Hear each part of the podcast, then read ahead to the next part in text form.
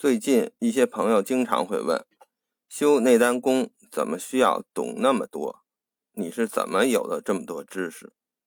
其实很多知识并不是我的，我自己思考出来的只占一小部分。只不过我掌握了大数据、互联网时代最有效的学习方法，站在巨人的肩膀上，也就是说。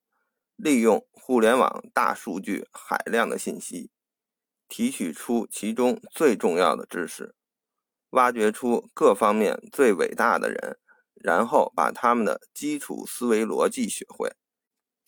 这样，你就算是站在他们的肩膀上了。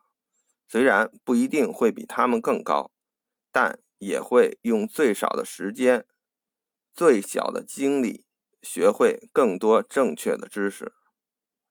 首先说一说为什么要用这种方法。大家都知道，目前是个信息爆炸的时代，各方面的信息纷至沓来，这也打破了以前的小圈子文化。也就是说，以前的人一辈子可能都生活在一个小的信息圈子里，不用接触太多的事情，也能过得很好。但现在不成了，随着各种通讯手段的丰富。交通的方便，人无论是否主动接触，每天都会被大量信息轰炸。只有具备分辨出这些信息的好坏的能力，才能过上好日子，否则经常会被坑。所以，过去那种少量知识就能过得很好的时代，已经一去不复返了。而对于一个普通人，我们既不能过目不忘，也不能一目十行。即使学到了博士，也是一个专业里成为牛人；到了陌生的行业，也是两眼一摸黑。比如上次新闻报道过，七个博士没有辩论过一个中关村卖电脑的奸商。基于我们比较一般的智慧和信息储存能力。所以，留给我们唯一好用的方法就是借力。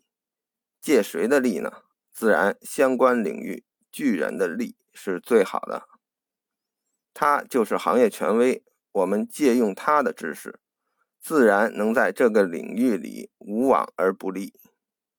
这个以前可能很难做到，因为想看权威的知识，就得去看书，实体书也是很贵的。看书也是很耗时间和精力的，而现在好了，有了互联网，海量的书都被放到了网上。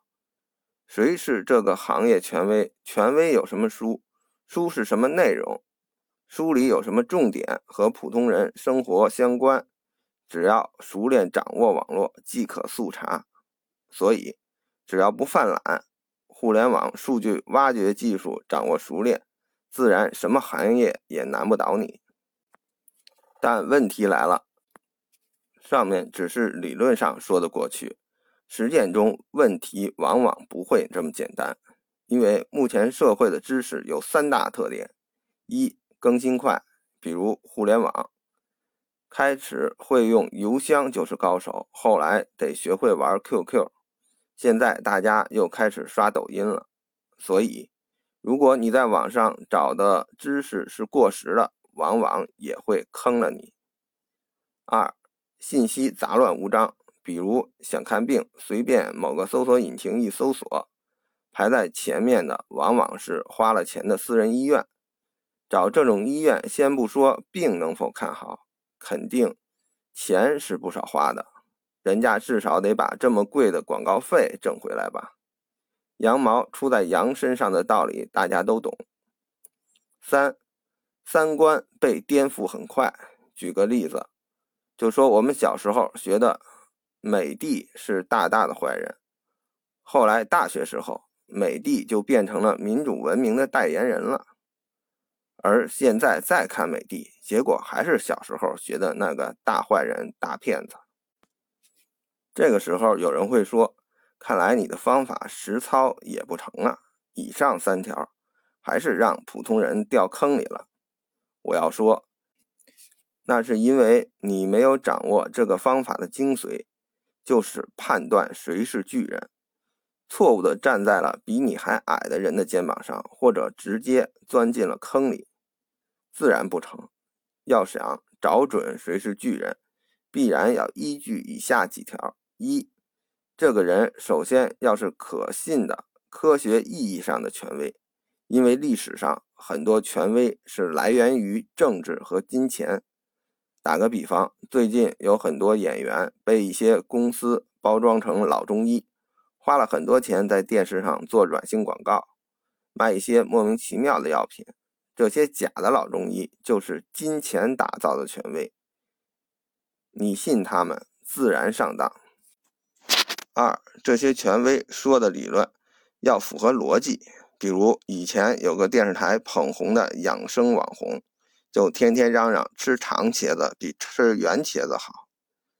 这种瞎忽悠的专家再有名也不要信，因为他说话不符合逻辑。所以用我这个方法，大家首先要有一个基础的逻辑思维能力。三，无论权威专家多有名，说的表面上多对，一定要进行实践，通过实践检验的才是真理。即使大部分都对，小部分没通过检验。有特例，就证明这个理论至少不是完全的。这个在目前的西医圈表现的特别明显。西医研究了 N 种病毒，推出了治疗这些病毒不同的药物，但生活中总会出现新的病毒，西医继续研究药物，永远的死循环，医生永远追不上病毒。而中医从几千年前就是根据症状治疗。那么多年了，最主要用的那些治疗方法、药方子还是那么有效。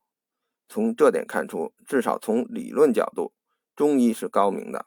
当然，实践中还要看具体医生的水平，能中西医结合就更好了。现在大家有点认识了吧？怎么应用这个方法？站在巨人的肩膀上。不在这个信息爆炸的时代掉坑，这点非常重要。这个时代虽然物质极大丰富，但精神上的坑太多了。我在这里分享这个方法，也是为了大家在生活中少走点弯路，少掉点坑。